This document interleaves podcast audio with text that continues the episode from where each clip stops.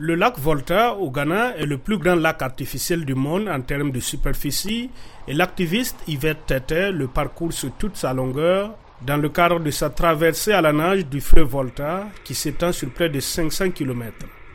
En moins d'un mois, Yvette a parcouru 300 km, soit jusqu'à 14 km par jour. Les gens n'entreprennent pas d'action tant qu'ils ne se sentent pas concernés. Et donc, ce que nous faisons avec la nage, c'est les amener simplement à expérimenter ce qu'ils ressentent en étant dans cette région absolument incroyable du Ghana et de leur montrer que cela vaut la peine d'attirer notre attention sur l'espace pour s'assurer que nous préservons la beauté. Yvette Tete est accompagnée par des chercheurs de la Fondation OR qui soutient sa baignade et milite contre les déchets textiles. Il recueille des échantillons d'eau et d'air tout au long du parcours afin d'étudier les causes de la pollution de l'eau. Le Ghana importe environ 15 millions de vêtements de seconde main chaque semaine, mais l'Institut Tony Blair pour le changement mondial affirme qu'environ 40% d'entre eux finissent dans des décharges, puis dans l'eau. Edwin Zobo est le porte-parole de la Fondation OR. Le nombre de tentacules de vêtements sur les plages et les plans d'eau a augmenté au fil du temps.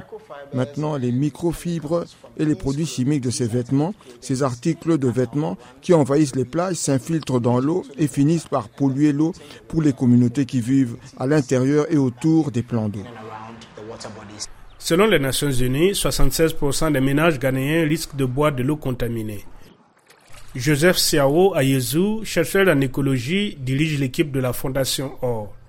Il explique que l'équipe espère que ces recherches amèneront les fabricants de vêtements à être tenus responsables des déchets expédiés au Ghana et que cela se fera par le biais d'un système connu sous le nom de responsabilité élargie du producteur ou REP.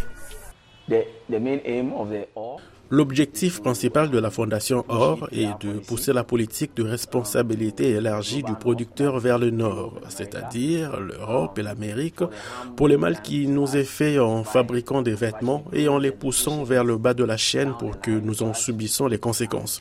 Euh, les données que nous obtenons sont donc des preuves. Yvette Tete espère qu'à la fin de sa natation, elle pourra inspirer d'autres personnes à protéger l'environnement une brasse à la fois.